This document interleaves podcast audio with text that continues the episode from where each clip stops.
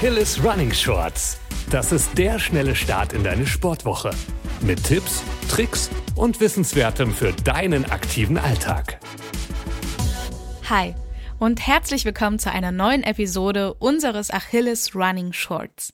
Ich bin Lilly und heute tauchen wir ein in die Welt des Winterlaufens. Draußen ist es kalt, der Boden ist matschig und vielleicht sogar etwas eisig. Und unsere Motivation, naja, die könnte besser sein. Aber keine Sorge, damit du auch im Winter dein Lauftraining nicht schleifen lässt, bekommst du jetzt einige Tipps mit an die Hand, die du vorher, während und nach dem Laufen im Winter beachten solltest.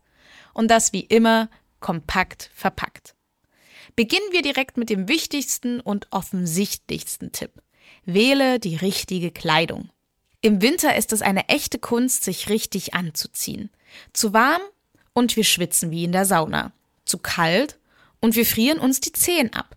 Der Trick ist, sich funktional, aber nicht zu dick anzuziehen. Du solltest also ein bisschen frösteln, bevor du losläufst. Dann ist die Temperatur perfekt.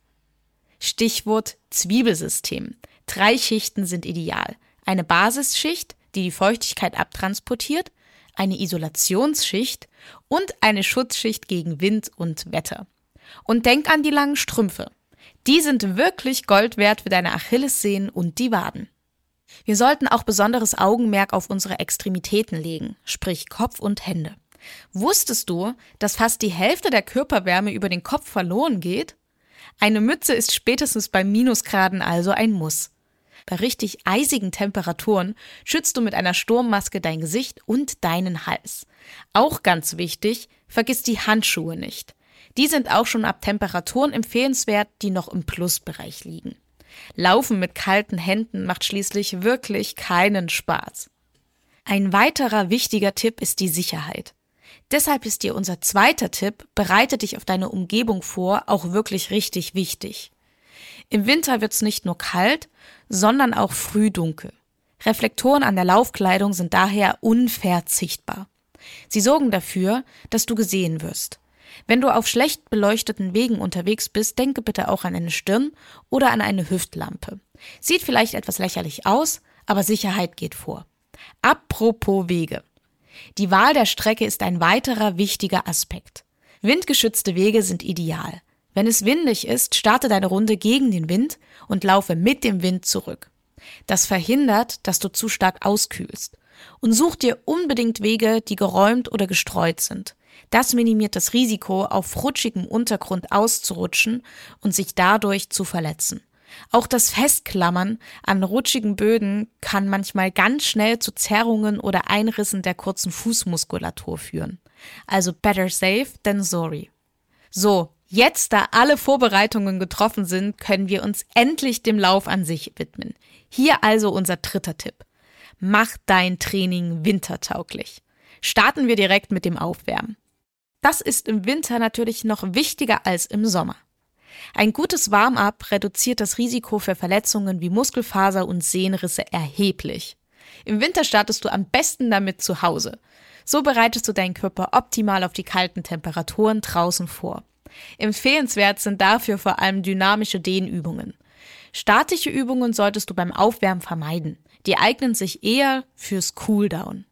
So, Jetzt sind wir warm und können mit dem eigentlichen Training beginnen. Während wir in den warmen Jahreszeiten jetzt vielleicht einfach darauf loslaufen würden, sollten wir beim Training in kalten Temperaturen zwei Dinge beachten.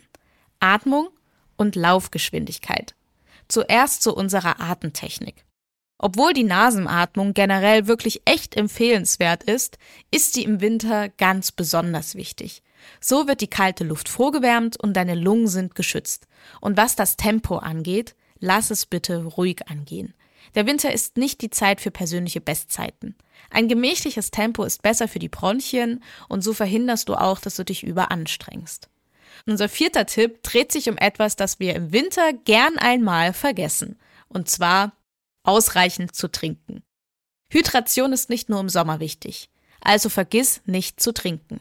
Auch im Winter verlierst du Flüssigkeit, vor allem wenn du dick eingepackt bist. Durch die Kälte verspüren wir bloß weniger Durst.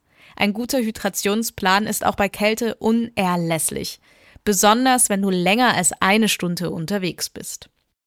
Der Lauf ist geschafft und wir sind glücklich und zufrieden. Und jetzt kommt auch schon der letzte Tipp, nämlich zieh dich umgehend um. Nach dem Lauf zählt jede Minute. Zieh dich also so schnell wie möglich um. Denn nass geschwitzte Kleidung ist der Feind jeder guten Regeneration. Trockene Kleidung hingegen hilft dich, dir schnell wieder aufzuwärmen und einer Erkältung vorzubeugen. Am besten hilfst du direkt unter die warme Dusche. Das regt die Durchblutung an. Danach ziehst du dir am besten direkt warme Socken an und dein Immunsystem wird es dir danken. Du fragst dich jetzt zum Schluss vielleicht, ab wann wir im Winter nicht mehr draußen laufen gehen sollten. Da die Schmerzschwelle und das Kälteempfinden sehr individuell sind, lässt sich dafür keine allgemeine Empfehlung aussprechen. Für die meisten von uns dürften allerdings Temperaturen unter minus 10 Grad zu einer großen Challenge werden. Für solche Tage und auch Tage mit Glatteisgefahr solltest du dein Training besser nach drin verlegen. Das waren unsere fünf Tipps fürs Lauftraining im Winter. Ich hoffe, sie helfen dir, auch im Winter mit Freude und Elan weiterzulaufen. Vergiss bitte nicht, unseren Podcast zu abonnieren, wenn du mehr solcher Tipps hören möchtest und uns eine gute Bewertung bei Streamingdiensten deines Vertrauens dazulassen. Ansonsten halt dich warm, bleib gesund und keep on running.